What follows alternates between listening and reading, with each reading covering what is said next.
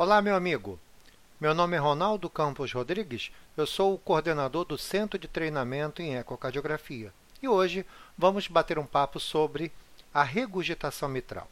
Criamos um podcast para ajudá-lo na diferenciação através do ecocardiograma da regurgitação mitral primária, regurgitação mitral secundária com disfunção ventricular regional e a disfunção global.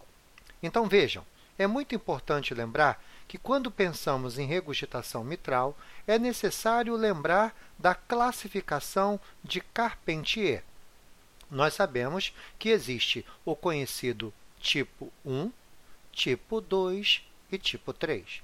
O tipo 1 é aquela apresentação onde a regurgitação mitral, ao se estudar o aparato valvar mitral, não se encontra alterações na movimentação das cúspides. Isso acontece quando existe a dilatação do anel ou quando existe a perfuração valvar. Um outro tipo é o tipo 2, onde nós observamos um excesso, um movimento exacerbado da movimentação das cúspides. Isso acontece no caso de um prolapso com degeneração mixomatosa ou até mesmo num fleio, numa rotura, por exemplo, de cordas tendíneas. Existe também uma outra apresentação de Carpentier, que é o tipo 3, onde existe, na verdade, uma restrição à movimentação das cúspides.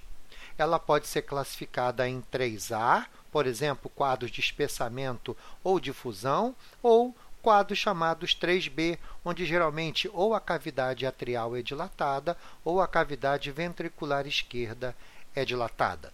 Mas vejam, é muito necessário nós entendermos a diferenciação de uma insuficiência mitral primária de uma insuficiência mitral secundária. A regurgitação mitral primária, geralmente, a etiologia dela ou é degeneração mixomatosa ou é degeneração senil.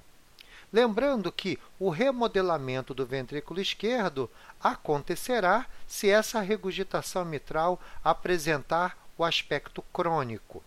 O remodelamento do ato esquerdo ele pode ser moderado ou severo se essa regurgitação mitral for de grau crônico. Lembrando que, nessa situação, na regurgitação mitral primária, o anel mitral se encontra dilatado, porém com a função preservada. Quando se avalia a morfologia das cúspides, identificamos um espessamento moderado ou importante. O prolapso ou fleium, quando acontece, ele pode gerar graus diferentes de regurgitação, ou seja, usualmente ele é presente, e podem acontecer vários graus diferentes de calcificação. Aquele aspecto de tetrin, o conhecida cabana, não é comum na regurgitação mitral primária. O tente insistólico também não existe. A distância entre os músculos papilares são normais. A direção do jato da regurgitação mitral ela pode ser excêntrica, mas também pode ser central. E o PISA, na grande maioria das vezes, na regurgitação mitral primária, ela é uma apresentação hemisférica. Ok? Já na regurgitação mitral secundária, quando existe disfunção regional no ventrículo esquerdo, a etiologia mais comum é o infarto de parede inferior do ventrículo esquerdo. O remodelamento do ventrículo esquerdo inicialmente acontece na parede inferior. Pode ou não acontecer o remodelamento da câmara atrial esquerda.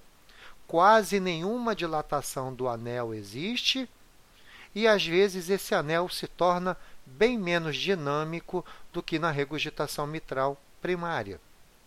Espessamento quase ausente ou quando acontece é de padrão leve, não existe prolapso ou fleio e a calcificação, quando existe, é muito discreta.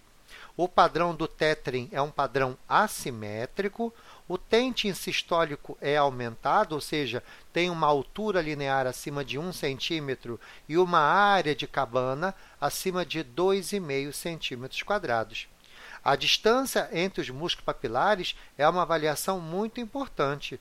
Lembrando que essa alteração vai mostrar para a gente que a distância músculo papilar posterior e a fibrose intervalvar se encontra aumentada. Geralmente, a direção do jato da regurgitação mitral é posterior e também o PISA se mostra frequentemente hemisférico.